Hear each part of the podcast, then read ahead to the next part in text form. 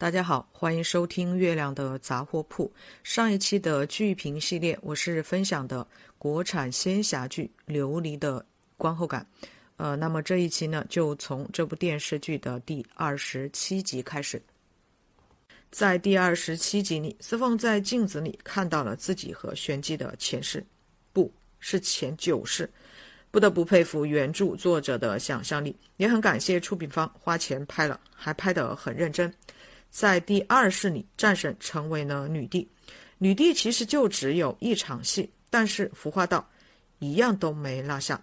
想必这个戏的预算还是很充足的，因为很多剧组面对只有这种一场戏的，有时就直接甩了。在看完前六集时，我还以为司凤是魔煞星，没想到她竟然是妖，这也就能解释为什么离泽宫的人都要戴面具了。坚定理性如司凤，也会贪恋这短暂的美好时光，在是否要向玄机告知自己的身份时产生了犹豫，最后则是把主动权交到了对方手上，每天都在等待着临时的到来。而玄机也终于回应了司凤，让单恋变成了双向奔赴。这几年“双向奔赴”这个词特别火。即使我之前感受不深，但是在看完《山河令》和《琉璃》之后，也能有所感悟。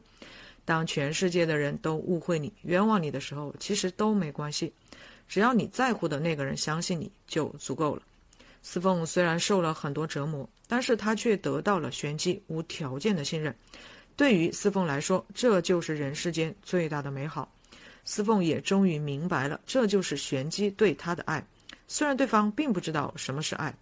玄机和司凤两人的日常是最甜的，这也是观众最喜欢磕的。在现实生活中，并不存在那个愿意放弃生命来相信自己的人，因为大难临头各自飞。但是很多时候，我们也遇不到那些狗血的剧情，无事发生才是生活的常态。影视剧是要造梦的。当观众看完一部爆米花电影，走出电影院时，觉得自己又可以再活七天，而。《琉璃》里和玲珑相关的剧情特别有意思，《游记人命的名义》中，由黄俊鹏饰演的陈海一直昏迷躺在床上，直至剧终。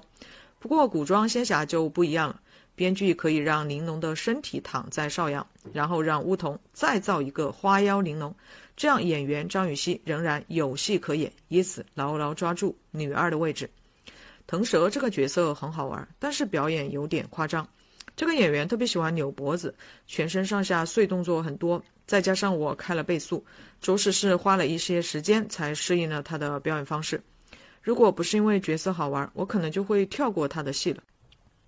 这再次证明了角色的重要性。当然，也有配角逆袭的，比如推拿里的小马，这个角色开始戏份不多，不过娄烨导演在拍这个电影时，机器几乎没关，拍了很多的素材。上了剪辑台之后，发现了黄轩表演的闪光之处，于是给这个角色单剪了一条线。还记得几年前，我带着演员去一个电影的剧组试戏，演了一小段之后，演员副导说：“你平时古装戏拍多了吧？怎么总是喜欢晃？”其实那个时候，我家演员就只拍了两部古装，戏份也没有多少。听完后，我感觉自己脸上有点火辣辣的。当时我进入影视行业才几个月的时间。但是这件事对我的影响却很大，我也在不断跑组和带演员试戏的过程中快速成长。记得陈凯歌导演在某个综艺节目里说过：“脸部平静就是表演的最大奥义”之类的话，而许多的电影导演以及演员都信奉此条法则。拍电影和拍电视剧是不一样的，演员需要明白这一点。这也是我很警惕演员去拍古装剧的原因。拍古装就是去磨家底儿，底子薄的。拍完一部，肚子里就没货了。我想，这也是许多演员的事业粉不愿意自己喜欢的演员总是拍古偶剧的原因。小银花还是一如既往的讨厌，作为真小人的巫童却收获了粉丝。是啊，真正的坏人一点都不可怕，因为大家知道他是坏人，防着他就好了。最恶心的是那些伪君子，总喜欢背后捅你一刀的人。而像东方岛主这样的男人，网友们就只能在弹幕里送上应援色绿色以表惋惜。玄机没开超前点映，于是，在万劫八荒镜里看不到完整剧情。雨丝凤本来是去打酱油的，却意外看到了自己的前世。每一世都点一滴血的剧情真的很妙。到第十世的时候，终于化成了一颗泪痣。程毅在表演复杂极致状态以及和袁冰妍、玄机的互动方面没有问题，但是在处理其他人物关系等方面还有很大的提升空间。比如，有时在演群戏的时候就不是太专注，有点不在状态。此外，整部戏都是配音，不知道他的台词功底如何。袁冰妍还是玄机的状态演得最好，前九世有些妆容非常的漂亮，但是在回到战神的时候，总感觉差点意思。第三十四到四十四集，这十一集开启了常规剧情，即让相爱的两人成为死敌。剧情有些扑朔迷离，玄机不是战神吗？为什么又是魔煞星呢？程毅表演的长板正是袁冰妍的短板。袁冰妍不会演哭戏，也不会表演极致状态。还记得在看《香蜜沉沉烬如霜》时，杨紫的表演给我印象最深刻的就是内心情感的饱满与充沛。相信那一声凤凰，除了让锦觅心碎之外，观众也是一并跟着他心碎的。可是，在《琉璃》里就缺了这样的一场戏，编剧把这个过程拉得很长，反而失去了张力。编剧写出司凤替玄机认下魔煞星，导致两人决裂的剧情，是想翻一翻的，即这可以看作是这部剧的次高潮。但是剧本和表演都不尽如人意，玄机一直强调司凤一次又一次的骗他，可是我不知道司凤除了隐瞒自己的身份之外，还骗了他什么呢？前面缺乏足够的铺垫，所以让两人的决裂缺乏说服力。再加上袁冰妍不会演让人心碎的戏，所以每次到了他这边时，观感就不是太好。他本有多次机会倾斜天平，即让观众同情自己，结果却错失了。名门正派对玄机是步步紧逼，但是这样写戏就太散了，始终不能把矛盾集中，还不如把所有的戏都合并到一场。比如把玄机在被逼之下发毒誓的戏作为重头戏，这样演员在表演的时候就有最高任务，表演思路才会清晰。现在就是情绪一直都没有顶起来，看着有点难受。说到演员不会演哭戏，我想起了一件往事。我家一个妹子进组没几天，就说她不喜欢男一，因为这个男演员总是喜欢指点江山，这个发型不好看，那个道具没摆好，大家都有点烦他，觉得他很聒噪。可是某天却发现他自离开酒店之后就没怎么说话，在片场也很安静，莫不是受了什么刺激？一看通告单，哦，原来今天要演哭戏，男演员一直戴着耳机。妹子故意凑近听了听，原来耳机里正在播放着非常悲伤的音乐，都酝酿了好几个小时了，但男演员就是哭不出来。导演说：“算了算了，你耽误了全组人一天的时间，收工。”导演刚说完没多久，男演员就哭了。摄影师欣喜若狂地飞奔到导演面前，他哭了，他终于哭了，还拍吗？现在哭了有什么用？太阳都已经下山了。不管是什么类型的影视作品，我都很讨厌靠误会推动剧情的手法。本来一两句话就可以说清楚的，偏不说，然后误会就越来越深。没别的，就觉得这样的剧情特别没意思。这也表明编剧缺乏方法，或者说是偷懒。同时，让主人公听话听一半的剧情，也是土的要死。在我们的影视作品，特别是古装剧里。如果遇到主人公黑化，就直接画上很深的眼线，加深妆容以及衣服的颜色。这些做法当然也可以，但就是太简单、太城市化了。司凤在伪装成魔煞星的这几集里换了妆容，这个妆还可以，没有太夸张。腾蛇可以把表演的夸张劲儿分给程毅两分，也就是说，程毅在黑化段落时情绪可以再起来一点，这样层次可以拉得更开。让玄机和司凤两人拔剑相向，当然需要时间去消化，因此眼泪是必须的。但是真的不喜欢这些哭哭啼啼的戏份。打开弹幕看到评论都是希望主人公们赶快搞事业的。一部电视剧里的反派必须要有智商，而且要有手段以及行动力，要不然正派们全部都去谈恋爱了。本以为李泽公的公主是个厉害的角色，没想到竟是个痴情种，一生都困在自己的执念里，用了二十年的时间，也不过是想要自己的爱人复活，然后再续前缘。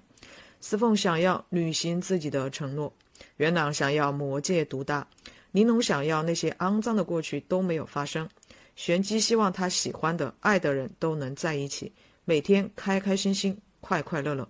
浩辰希望三界和平相处，很好奇他与战神之间到底有着怎样的故事。即使等了一千年，他也得不到玄机的心。你不能把感情都埋在自己的心里啊！你要表达，还要会聊啊！之前一直都没有评价过浩辰的扮演者刘学义的表演，看到第四十五集时才发现，其实这个角色很难演。很明显，编剧是把重点放在司凤这个人物身上的。几乎没有给浩辰、百灵帝君单独的戏份。刘学义给我的感觉是，这张脸长得很正，是中戏会喜欢的脸。在《琉璃》这部剧里，他需要压住帝君这个角色。演员本身的气质和角色还是比较贴的，表演没有问题。脸长得太正的烦恼是，有时反而容易让人记不住。所以这类演员要会挑角色。当然，这种脸也是可以占便宜的。当时靳东看完我的前半生的剧本时，不愿意演贺涵，理由是这个角色谁演谁会被骂死。制片人说：“对啊，但是你去演就不会被骂。为什么？因为靳东长了一张好看又正的脸，对，和刘学义差不多，是中戏老师会喜欢的脸。”我终于坚持到了最后，琉璃的四十五集到五十九集，这十五集看得我有点眼花缭乱。把稍微有点垮塌的前十一集又拉了回来，而且最后的高潮段落直接升华了整部剧集。虽然是开倍速看的，但是在凌晨看完之后，心中仍有余味在回荡。解锁了吴之奇这个人物之后，整部剧又变得好看起来。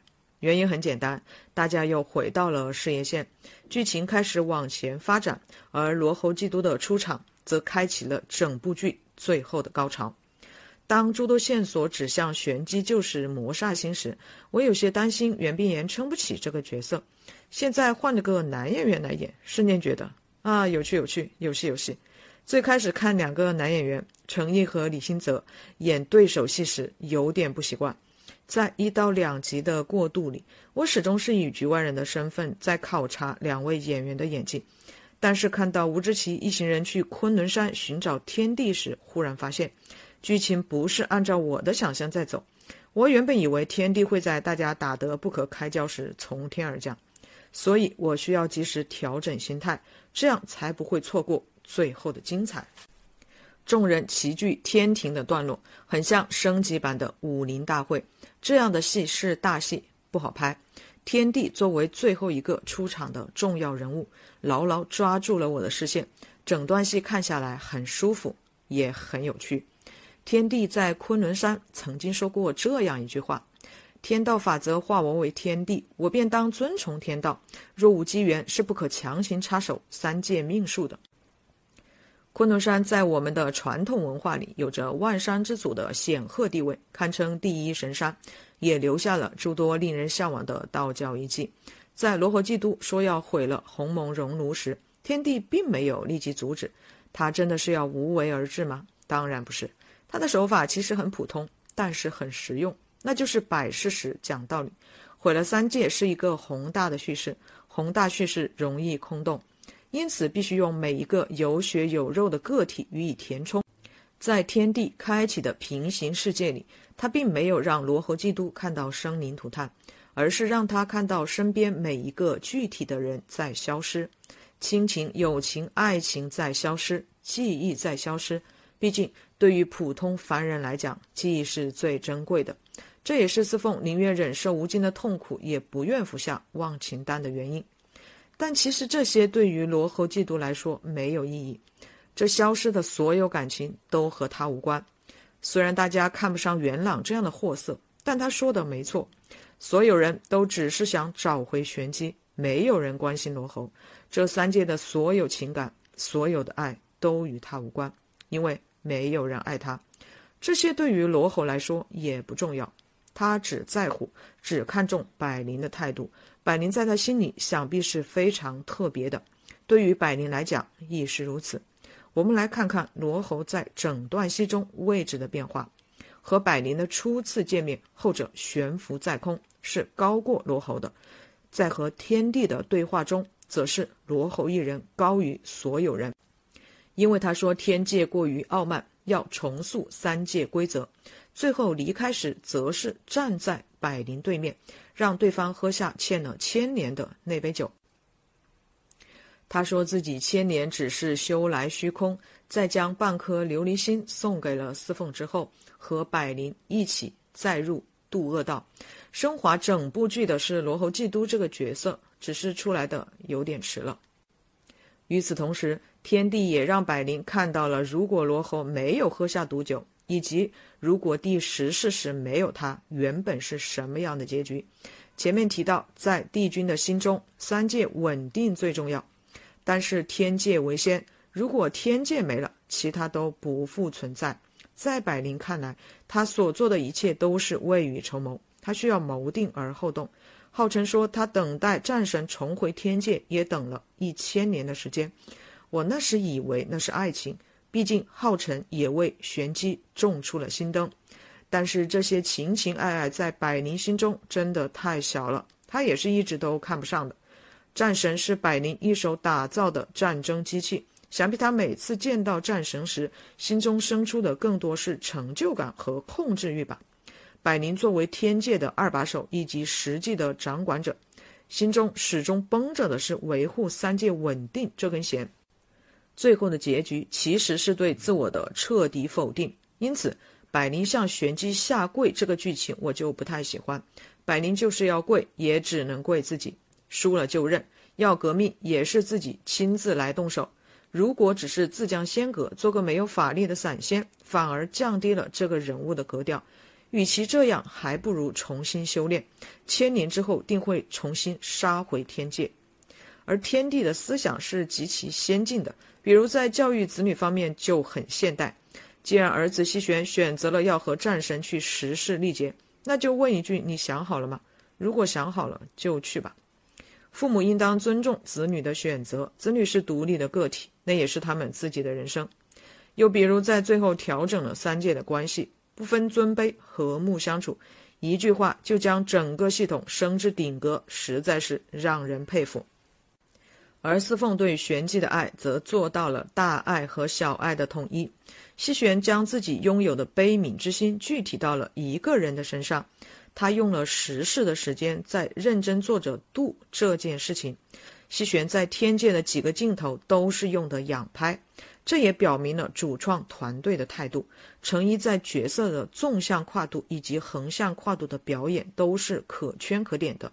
纵向跨度，比如两场给玄机画眉毛的戏，人物状态的不同清晰可见，这是很好的拉开了表演层次的具体体现。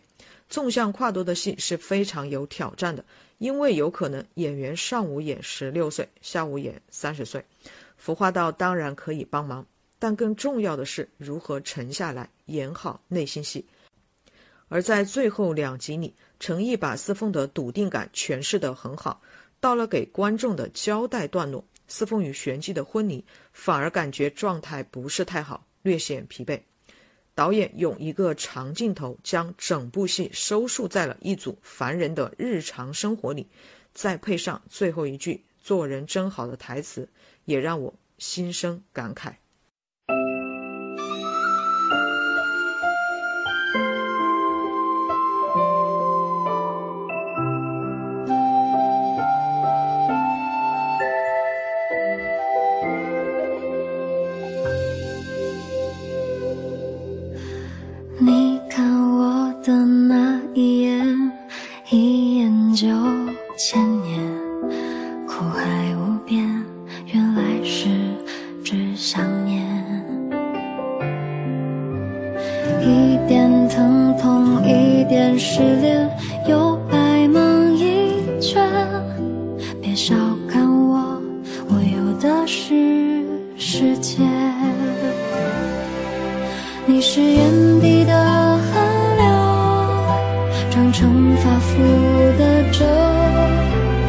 是行走。